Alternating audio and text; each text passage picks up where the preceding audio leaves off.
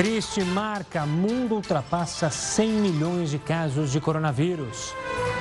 E São Paulo registra três casos de mutação amazônica do coronavírus. China confirma envio e matéria-prima da Coronavac deve chegar em 3 de fevereiro. Tribunal de Contas da União cobra Ministério da Saúde por compra de cloroquina. E ainda, Apple ultrapassa a Amazon e volta a ser a marca mais valiosa do mundo. Boa noite, seja muito bem-vindo ao Jornal da Record News, que também está ao vivo pelo YouTube e no Facebook da Record News. Olha, o governo de São Paulo confirmou hoje três casos de infecção pela variante do coronavírus encontrada lá em Manaus. É a primeira vez que essa mutação é registrada no país fora do estado do Amazonas. A repórter Catarina Hong tem mais informações. Boa noite, Catarina. Boa noite, Gustavo. O vírus mutante foi encontrado em amostras de pacientes atendidos na rede pública de saúde do estado. Eles tinham histórico de viagem ou de residência em Manaus. A confirmação é do Instituto Adolf Lutz, que fez o sequenciamento genético. Os cientistas estudam se essa variante, que teria surgido no mês de dezembro na capital do Amazonas, tem maior poder de transmissão. Ainda não há comprovação de que essa mutação cause uma gravidade gravidade ou uma letalidade maior. Catarina Ron, para o Jornal da Record News. O Tribunal de Contas da União apontou ilegalidade no uso de recursos do SUS para o fornecimento de cloroquina no tratamento de pacientes com Covid-19. O repórter Matheus Escavazini tem mais informações. Boa noite, Matheus. Boa noite, Gustavo. É isso mesmo. O tribunal deu cinco dias para o Ministério da Saúde apresentar explicações. Em despacho, o ministro Benjamin Zimmer afirmou que o fornecimento do medicamento para tratamento não tem eficácia comprovada e que só poderia ser distribuído pelo SUS contra a Covid-19 se houvesse autorização da Anvisa. O tribunal também questiona a mudança de posicionamento do ministro da Saúde, Eduardo Pazuello, sobre o uso da cloroquina no combate à pandemia. O Ministério da Saúde informou que vai responder ao TCU no prazo determinado pelo tribunal. Matheus Escavazini para o Jornal da Record News. Obrigado pelas informações, Matheus. Um bom trabalho para você e para a equipe. Agora a gente fala da Justiça Federal, que proibiu o governo do Amazonas de distribuir as mais de 130 mil doses da vacina AstraZeneca enviadas ao Estado. O repórter José Augusto Souza vai explicar o motivo da decisão. Olá, José. Olá, Gustavo. Por determinação da Justiça Federal, a Prefeitura de Manaus está proibida de receber as 132.250 doses da vacina AstraZeneca que chegaram recentemente aqui à capital do Amazonas. Pela decisão da Justiça, a Prefeitura não tem cumprido ainda os critérios de transparência na escolha de quem deve receber a vacina como prioridade e também na divulgação dos nomes de quem já foi ou ainda será imunizado. Esse lote, que permanece trancado, servirá, segundo o Ministério da Saúde, para imunizar 35% dos profissionais da saúde aqui da capital, 100% dos idosos acima de 75 anos e 37% dos idosos com mais de 70 anos. A previsão repassada pela Prefeitura é de que essas doses comecem a ser aplicadas na semana que vem. José Augusto Souza, para a Record News. E o ministro da Saúde, Eduardo Pazuello, disse que a alta de casos no Amazonas foi uma situação completamente desconhecida para todo o mundo. Para ele, o crescimento tem relação com a nova variante do vírus encontrada em Manaus. Ainda de acordo com o ministro, o governo deve enviar 1.500 pacientes com Covid-19 para outros estados para receber tratamento médico. E o ministro Ricardo Lewandowski, do Supremo, pediu informações sobre a vacina Sputnik V ao laboratório que vai produzir o imunizante aqui no Brasil. O ministro quer saber quais providências já foram tomadas pela União Química. Lewandowski deu prazo de cinco dias para que a empresa entregue toda a documentação que falta e questionou a capacidade de produção do laboratório caso o uso emergencial seja aprovado. Nesta terça-feira, o, ministro, o Ministério perdão, da Saúde reforçou que tem concentrado esforços na vacinação e que vai continuar a distribuição assim que houver mais doses. E o Brasil proibiu a chegada de voos da África do Sul e restringiu por tempo indeterminado a entrada de estrangeiros de qualquer nacionalidade por transportes terrestres e aquaviários. As medidas são para evitar a propagação das novas variantes encontradas no país africano e também no Reino Unido. Estrangeiros casados com brasileiros e cidadãos do Paraguai que atravessarem a fronteira por meio terrestre estão entre as exceções. O Brasil já havia proibido voos do Reino Unido e da Irlanda do Norte desde o Natal. E olha, a votação para definir quem será o próximo presidente da Câmara dos Deputados está bem próxima de acontecer. Mas você sabe como funciona essa eleição? O Heródoto Barbeiro explica para a gente. Olá, Heródoto. Olá, Gustavo. A primeira coisa que o nosso público precisa saber é o seguinte: esse cidadão vai administrar nada mais, nada menos do que 6 bilhões de reais. Por quê? Porque a Câmara dos Deputados custa 6 bilhões de reais por ano e esse cidadão vai, ele, logicamente, com a mesa, vai administrar.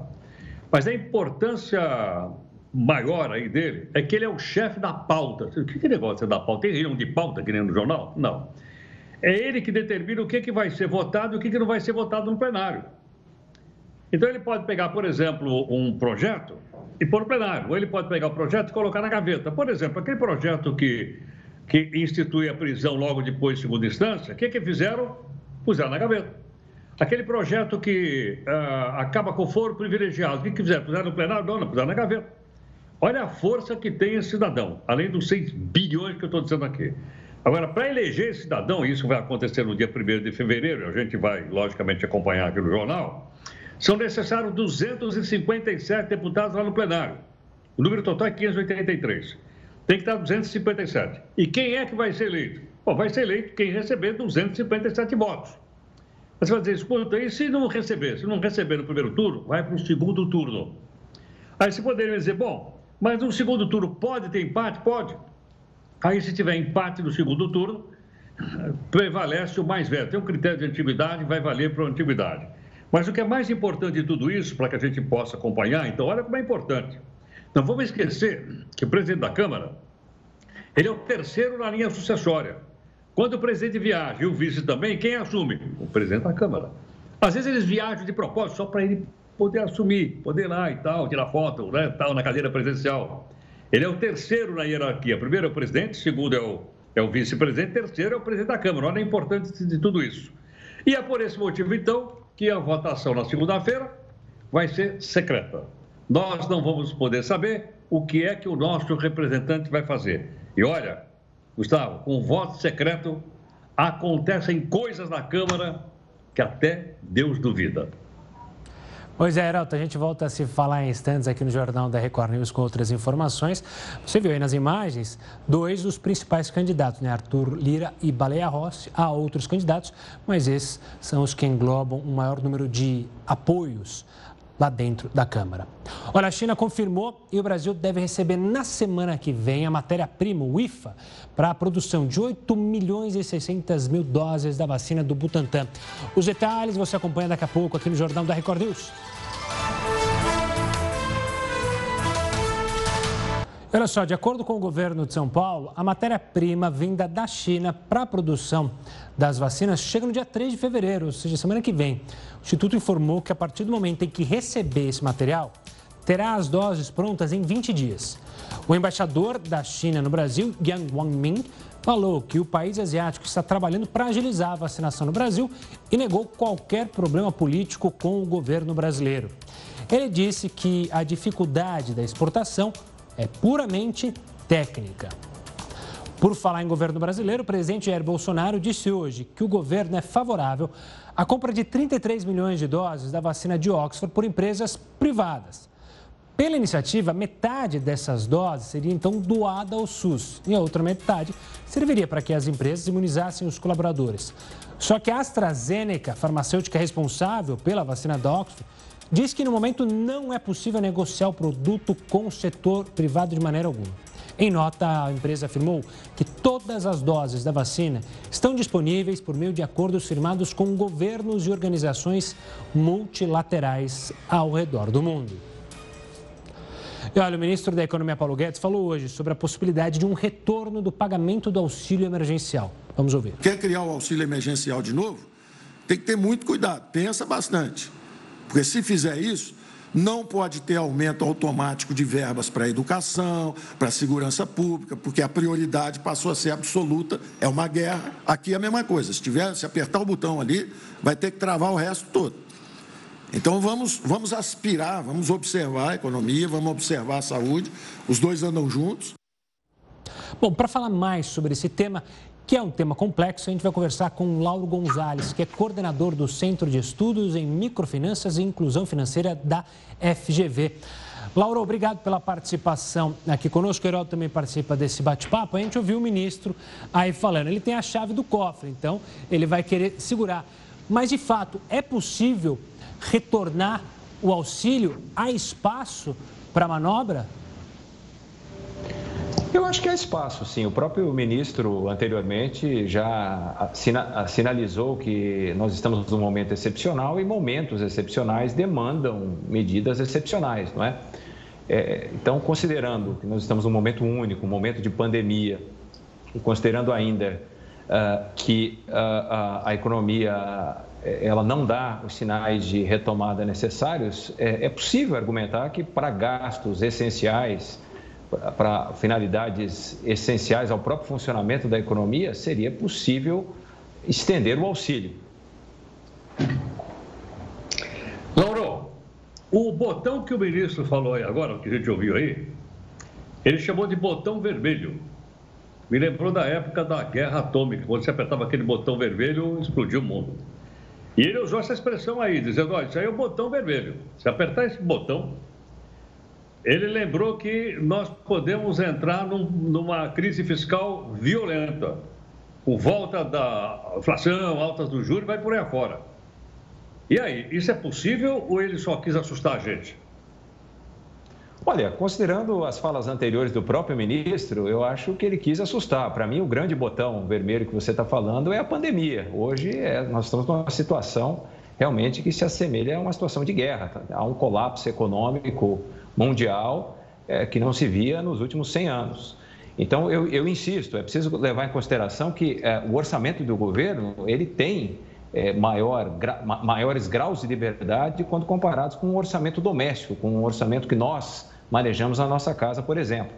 O governo tem possibilidade de, com fins justificados uh, e justificáveis, uh, por exemplo, aumentar o nível de endividamento, né, em que pese o, nível de endividamento já ser alto, mas é possível, por exemplo, em uma, em uma reforma tributária que se, que se aproxima, pelo menos os, os candidatos aí a presidente da Câmara, todos é, parecem comprometidos com levar adiante a reforma tributária, é, assinalar quais seriam as fontes possíveis de financiamento uh, desse, de, dessa prorrogação, digamos assim, do auxílio emergencial. E aqui é preciso esclarecer o seguinte também: é, o governo não propôs nada. Quer dizer, não é possível nós nem estimarmos um montante de gastos, porque não há uma proposta. Essa extensão do auxílio poderia vir em um montante diferente do montante praticado de 600 e 300 reais e poderia também haver critérios diferentes para a inclusão das pessoas. Só que nós não sabemos exatamente isso porque o governo não propôs nada. Uh, houve uma queda abrupta, portanto, uh, em um momento em que a economia ainda sofre com a pandemia. Lauro, no, na primeira fase do auxílio emergencial, houve uma inflação. Se a gente olhar a inflação oficial, ela ficou acima de 4%, mas quando a gente olha para a inflação justamente das camadas mais populares, ela foi muito maior. Há esse risco com o novo é, auxílio emergencial da gente ter aumento da inflação? Existem maneiras é, para evitar esse aumento? Olha, o aumento da inflação, ele de fato tem uma relação com o auxílio emergencial, porque é preciso lembrar o seguinte, é, essa transferência de, de 600 reais é, e de 1.200 para as mães chefes de família, portanto o valor médio transferido foi superior a 600 reais, ela, vamos pegar os 600 reais, eles têm um significado completamente diferente em São Paulo, no Rio, em Belo Horizonte e no interior do, de uma cidade na, na região norte ou na, no nordeste. O, o valor do dinheiro é diferente. Isso significa que as pessoas podem comprar coisas diferentes. Alguns estudos apontaram um fenômeno interessante. O, o auxílio emergencial foi utilizado, inclusive, para reformas habitacionais. As pessoas construíram, às vezes, pequenas edificações ou reformaram suas casas com esse valor. Ao passo que em, em capitais, provavelmente, esse valor foi utilizado para bem, bens essenciais, sobretudo para alimentação. Então, existe, de fato, é, é, é, essa, essa relação. Vamos lembrar aqui também que a inflação não disparou, a inflação, de fato, foi maior do que, do que se esperava. Próprio, a desvalorização do dólar é uma outra explicação bastante razoável. Vamos lembrar que houve uma desvalorização na ordem de 40% ao longo dos últimos meses e isso também tem efeitos inflacionários.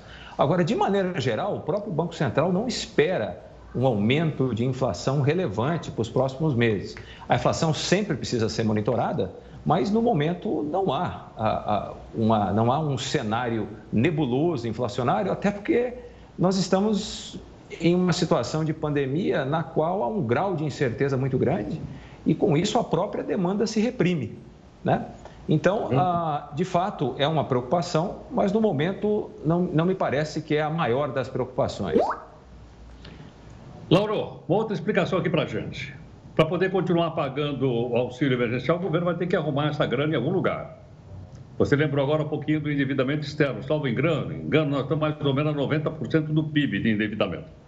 Mas o nosso vizinho aí do lado, a Argentina, ela descobriu uma fonte de renda para poder pagar um auxílio emergencial lá, que é, foi aprovado no Congresso, imposto sobre grandes fortunas, que deu uns bilhões lá. Na sua opinião, você acha que nós deveríamos ter também um imposto de grandes fortunas para poder bancar esse auxílio emergencial que o pessoal tanto precisa? Olha, melhor do que um imposto de grandes fortunas é uma, uma reforma tributária que combata não só ah, o caráter regressivo dos tributos de maneira geral no Brasil, mas que também é, preencha certos uh, caminhos na direção de, de caminhos que, de, de, de, caminhos que são mais óbvios, digamos assim, do ponto de vista da tributação mundo afora. Vou te dar um exemplo. Lucros e dividendos no Brasil são isentos. Uh, o Brasil é um dos pouquíssimos países do mundo, até onde eu saiba, Brasil e Estônia são os dois únicos países que fazem esse tipo de isenção. Então, me parece que há muitas outras opções uh, uh, de tributação eh, que, inclusive, levam em consideração o caráter regressivo dos impostos no Brasil, na medida que as pessoas mais pobres pagam mais, porque existe uma, uma tributação muito grande incidente sobre o consumo e não sobre a renda, e como a parcela do consumo da população mais pobre é maior, proporcionalmente, portanto, eles pagam mais, considerando o que ganham. Então, me parece que antes de, de, da discussão de, de, impostos como, como de sobre, imposto sobre grandes fortunas, que é um imposto, diga-se de passagem, é, sobre o qual há uma certa dúvida sobre o poder arrecadatório. Né? Há, eu diria que caminhos mais óbvios uh, e fontes mais óbvias de financiamento uh, do endividamento que é interno, tá, Heródoto? Não é um endividamento externo, é um endividamento claro. interno. Isso faz toda a diferença. Porque, é, ao contrário, é, é, do, o que eu dizia, ao contrário do, do orçamento doméstico, nós não somos capazes de criar a nossa própria moeda para pagar as nossas contas. Por isso que o, governo, o orçamento do governo difere do orçamento doméstico. Não quer dizer que o governo pode ligar a maquininha de imprimir dinheiro e imprimir toda e qualquer, toda e qualquer quantidade necessária. Mas há graus de liberdade muito maiores pelo fato do Brasil uh, ter essa sua, a sua dívida a sua dívida interna é denominada na sua própria moeda. Né? Isso permite, é, a, por exemplo, a, em, em doses a, controladas, a emissão monetária em momentos excepcionais como esse. Aliás, aqui eu estou repetindo o que o próprio ministro Guedes disse há alguns meses, há diversas entrevistas, ele próprio não descartou a possibilidade de emissão monetária em um momento excepcional, sobretudo se não houver uma aceleração inflacionária. Lauro, obrigado pela participação aqui conosco, explicando esse assunto para o pessoal de casa e para nós aqui do Jornal da Record News. Um forte abraço, Lauro, até uma próxima. E é bom lembrar que o Lauro mencionou sobre a reforma tributária e aí junto esse assunto com o assunto que o Heroto mostrou mais cedo aqui, né, sobre o presidente da Câmara. Porque essa também é uma atribuição do presidente da Câmara quando assumir para justamente colocar em pauta uma reforma tributária, caso de uma reforma tributária seja proposta pelo Executivo ou até pela própria Câmara dos Deputados. É uma prerrogativa dele colocar isso em pauta. Vamos para o Rio de Janeiro, porque parte dos serviços do governo estadual teve telefones e internet cortados por falta de pagamento. O repórter Pedro Paulo Filho tem mais informações. Boa noite, Pedro. De quanto é essa dívida? Olha, Gustavo, seria uma dívida no valor de 300 milhões de reais. Boa noite para você, boa noite a todos que acompanham a Record News. E o que está por trás disso tudo? Seria uma guerra de versões. De um lado, a empresa de telefonia Oi diz que estava negociando o pagamento de débitos dos últimos três anos e foi surpreendida com a rescisão do contrato por parte do governo. Do outro lado, o governo diz que não rescindiu nenhum contrato e que, na verdade, estava até investigando indícios de sobrepreço nesses contratos, com alguns serviços sendo cobrados 40 vezes a mais do que para outros clientes da empresa. Fato é que hoje diversos setores administrativos do governo aqui do Rio amanheceram sem conexão com a internet e também sem contato telefônico, páginas também fora do ar. Entre os serviços estavam o do Detran e também da Secretaria Estadual de Fazenda, que é responsável pela liberação de recursos para diversos setores aqui do governo do Rio. A Procuradoria-Geral do Estado entrou com um pedido na Justiça que exigiu o restabelecimento do serviço ainda hoje sob pena de multa de 100 mil reais por dia. Mas até agora ainda há problemas em conexão e também de contato em diversas áreas aqui do governo. Em nota, a Oi informou que vai restabelecer esse serviço, mas que vai recorrer dessa decisão. A empresa de telefonia também disse que, apesar de não haver um contrato eh, e sem base jurídica, ainda assim manteve a conexão para serviços essenciais, como hospitais, polícias e corpo de bombeiros, e que está aberta a negociações com o governo do Rio. A Oi ainda vai ter esse prazo para poder, até o final do dia, para poder então restabelecer esses serviços e a Oi também se mostra interessada numa nova licitação que deve ser aberta para exatamente esses serviços, já que no ano passado havia um contrato emergencial justamente para não deixar esses setores sem conexão. Gustavo. Obrigado pelas informações, Pedro. Um forte abraço e um bom trabalho para você e para toda a equipe. Olha, a polícia ainda não sabe as causas do acidente terrível de ônibus que matou 19 pessoas, deixou outras 31 feridas lá no Paraná. Apesar do motorista alegar problema nos freios, a investigação não descarta uma possível falha humana.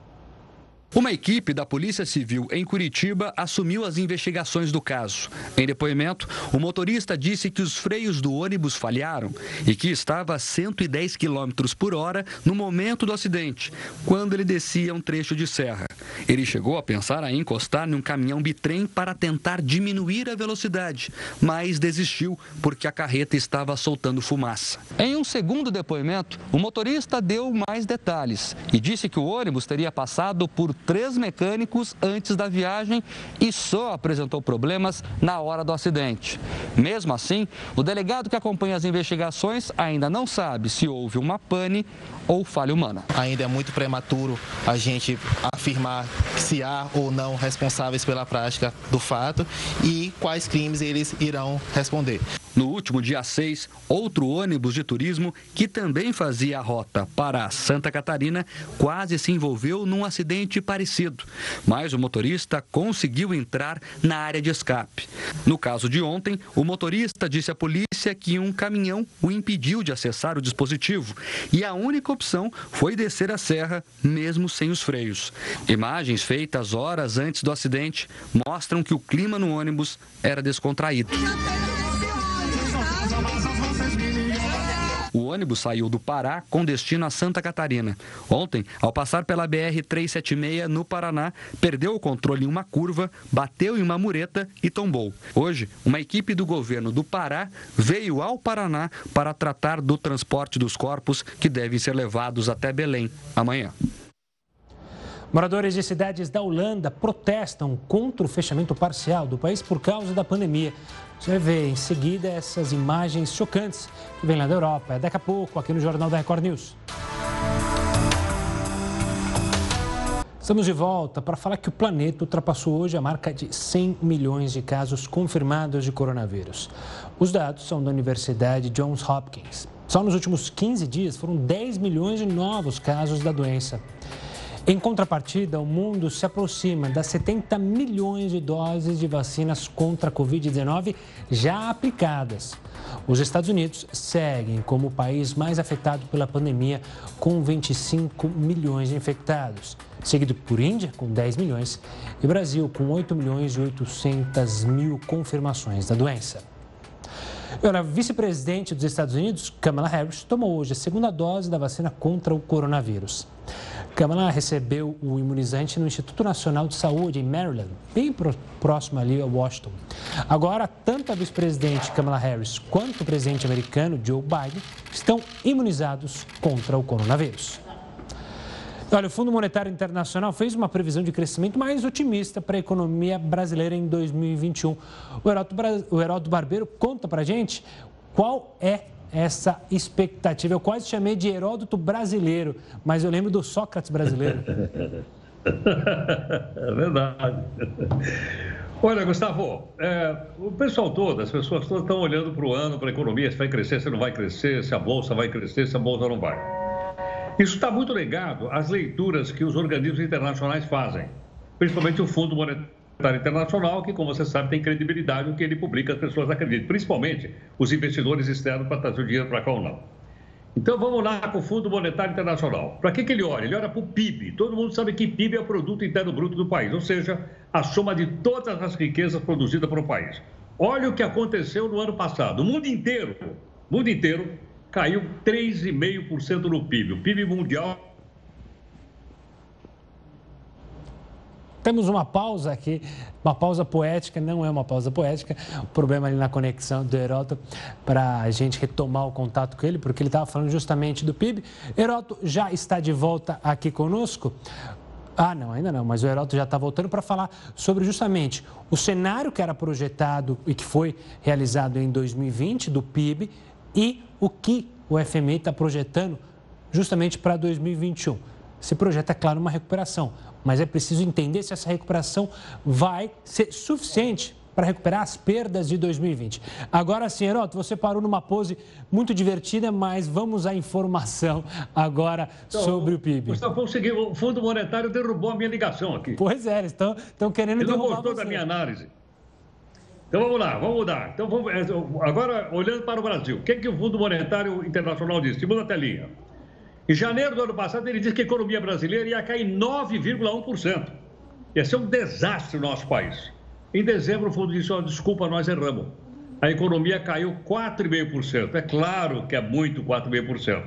Mas agora há pouco mostrei aí que a economia mundial caiu 3,5%. Então a do Brasil caiu um ponto percentual acima da economia mundial. Claro que a gente não gostaria que isso acontecesse, mas o Fundo Monetário errou fundamentalmente. Agora é o seguinte: está recuperando ou não está recuperando? Vamos olhar de novo o Fundo Monetário. O Fundo Monetário diz o seguinte: este ano, o produto interno bruto da Índia, olha o que vai acontecer. A Índia, hein, deve subir 11,5%. A Índia, ela vai se tornar a terceira maior potência do mundo. Está indo nessa direção. A China vai crescer só 8% esse ano. E os Estados Unidos, agora com o presidente Biden, vai crescer mais 5% esse ano. Espera um pouquinho. Falamos da Índia, da China, dos Estados Unidos, mais e o Brasil. Então vamos olhar para o Brasil para você me dizer se realmente a nossa recuperação vai ser em V, como eu tenho falado aqui, se vai ser em U ou vai ser em W. Bom, aí vem o Fundo Monetário do seguinte: o Brasil esse ano vai crescer mais 3,6%. É muito é pouco? Não sei. Só se eu comparar. Vou comparar com o país do primeiro mundo. Vou comparar com o Canadá. O Canadá esse ano vai empatar com a gente 3,6%. Vou comparar com a grande potência econômica do mundo, o Japão. O Japão esse ano, segundo o fundo, vai crescer 3,1%. E a Rússia, da vacina, né, da Sputnik, aquela coisa toda, vai crescer 3% esse ano. Então a impressão que nós estamos tendo através dos dados do Fundo Monetário Internacional é que a recuperação do Brasil continua, pelo menos por enquanto, em V. Bateu no fundo do poço, e agora está se recuperando. Vamos ver se isso vai se concretizar ou não. Vamos e vamos torcer para que justamente a vacinação venha logo e o maior número de brasileiros seja imunizado para justamente essa economia punjante aparecer aqui no Brasil. Heraldo, a gente volta a se falar em instantes. Vamos para outro lugar do mundo, para Israel.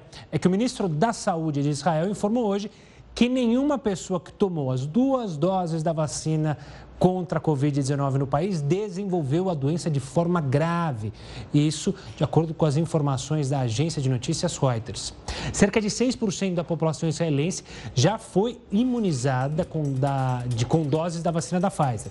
Os resultados preliminares de um estudo feito pela segunda maior empresa de saúde de Israel mostram que apenas 20 pessoas entre 128.600 vacinadas desenvolveram o vírus. Todas elas de forma leve. Moradores da cidade, de cidades da Holanda protestaram contra o fechamento parcial do país por causa da pandemia. Amsterdã e também cidades menores foram tomadas por manifestações violentas. A polícia precisou usar canhões de água para evitar que lojas fossem saqueadas. Bombas de gás lacrimogêneo dispersaram a multidão. Autoridades afirmam que pelo menos 70 pessoas foram presas. Já são três noites de protestos desde que o governo holandês decretou o toque de recolher noturno. Houve redução no número de casos de coronavírus na Holanda, mas o governo acredita que uma terceira onda da doença vai atingir o país por causa das novas variantes do vírus. Olha, você sabe que seu CPF pode ter sido exposto? Pois é, que houve um vazamento gigantesco de dados de milhões de brasileiros. Quer saber se você foi vítima como se proteger e o que, que isso pode o que, que isso pode gerar no nosso país? Afinal, tem lei geral de proteção de dados? Bom, a gente fala daqui a pouco aqui no Jornal da Record News. Não sai daí. Já estamos de volta para falar sobre um vazamento de dados em massa que pode ter exposto dados de 220 milhões de brasileiros, de acordo com um laboratório especializado em segurança digital da startup PSafe. O Rafael Zanata, diretor executivo da Associação Data Privacy Brasil, de pesquisa, vai explicar que dados são esses. Antes de mais nada, obrigado pela participação aqui conosco. A gente está diante do maior vazamento de dados da nossa história recente e por que é tão perigoso o que aconteceu com os dados de milhões de brasileiros, Rafael? Boa noite. Provavelmente sim, não só pela volumetria, né, pelo número de CPFs envolvidos, que são mais de 220 milhões, mas especialmente pela natureza dos dados, né, o tipo de dado envolvido. Esse é um incidente em que um hacker conseguiu disponibilizar por amostra né, dados que são muito sensíveis, né, que envolvem não só CPF, endereço, se a pessoa tem ou não um MEI, uma pessoa jurídica, mas também informações do score de crédito, modelos analíticos, né, como desenvolvidos pela Serasa, por exemplo, como o Mosaico, e até fotos biométricas, né, fotos de milhões de pessoas que estão associadas ao CPF. Então, isso gera uma capacidade de fraudes de identidade, golpes que nós chamamos de engenharia social, que quando você recebe um e-mail que parece verdadeiro, ele tem informações que, por exemplo, só um gerente da tua conta teria, ou só uma empresa, uma concessionária de veículos, e você acaba cedendo mais informações financeiras e bancárias, porque os criminosos utilizam dessa boa fé, essa relação de confiança que nós temos com quem deteria os dados. Agora, como é que o cidadão comum se protege de uma situação como essa? Se em todo lugar que ele vai, ele ou tem que fazer um cadastro, ou no mínimo o que, que, ele, o que ele faz é fornecer o seu, seu CPF. Atualmente, até para entrar no prédio vizinho aqui, se você não der CPF, você não entra. Como é que faz? Sim.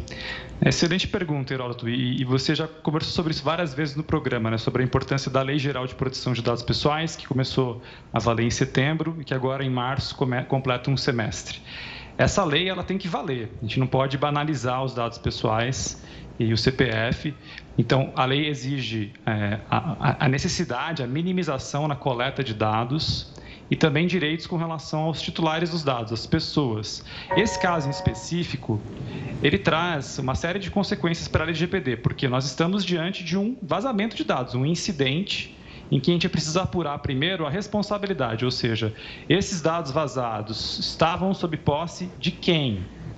Era da Serasa, era de uma outra empresa? Será que é possível identificar isso claramente? Porque se sim, a gente pode daí desengatilhar uma série de ações. Por exemplo, quando aconteceu em 2017 o caso da Equifax, que é um dos maiores birôs de crédito dos Estados Unidos, é, a Equifax foi obrigada a pagar por monitoramentos de CPF, por acessos gratuitos a relatórios de credit score e a compor um fundo de mais de 600 milhões de reais para ajudar pessoas que tinham sofrido fraudes de identidade ou roubo ou compras ilegais.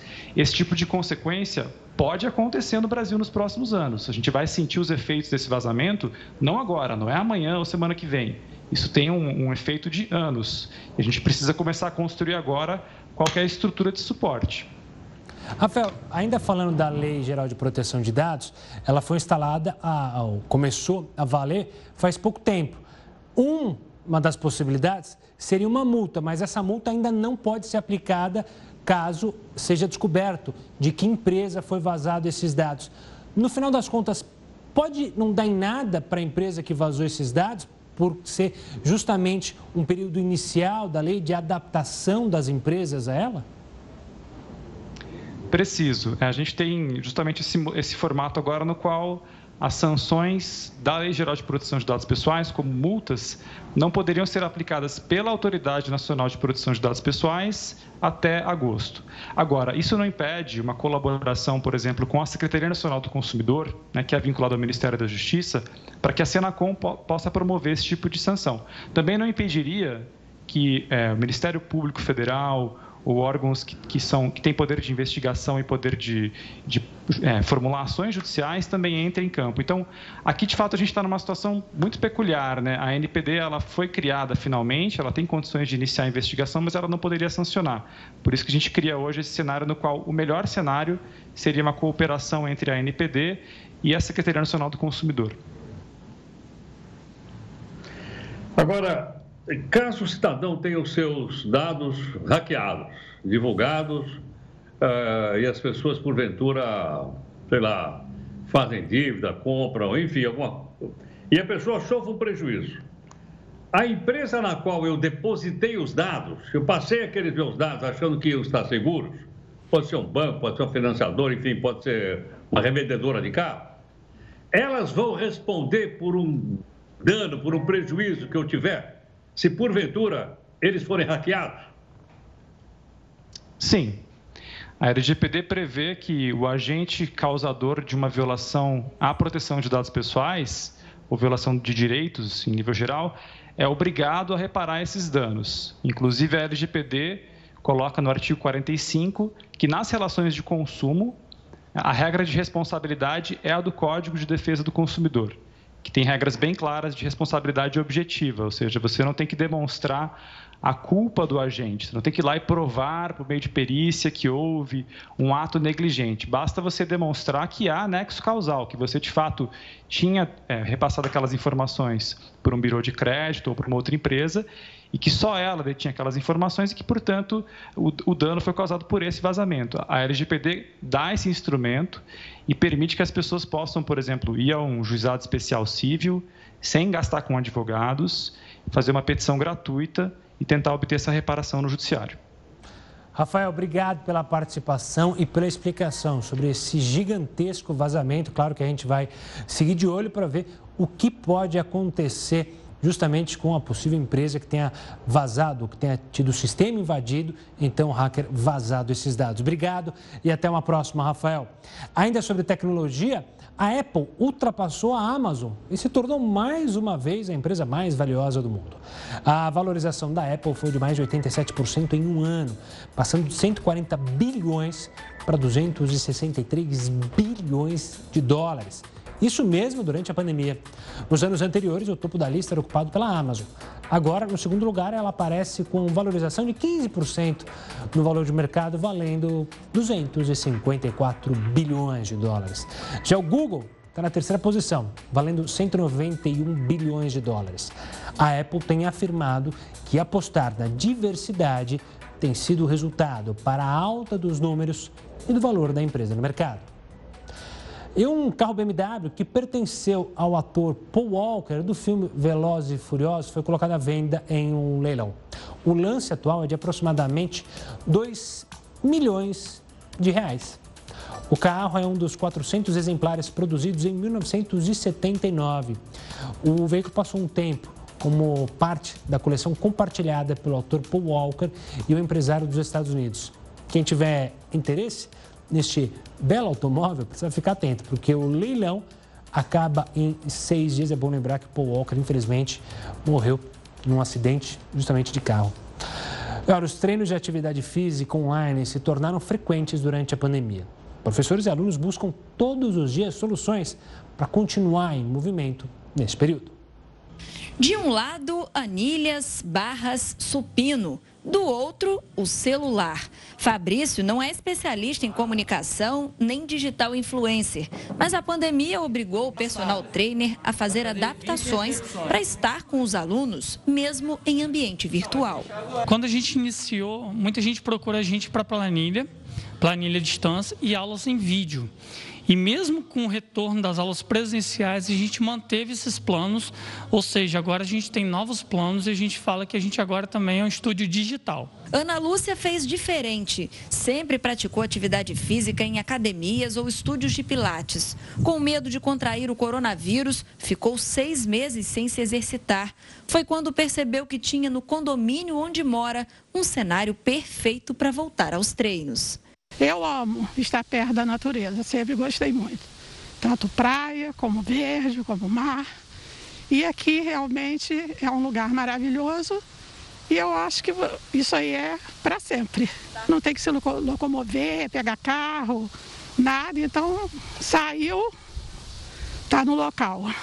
Com as restrições, muitos treinos passaram a ser ao ar livre. A alternativa foi uma descoberta para alunos e professores. Estar acompanhado das plantas, do sol, do vento, se tornou uma motivação.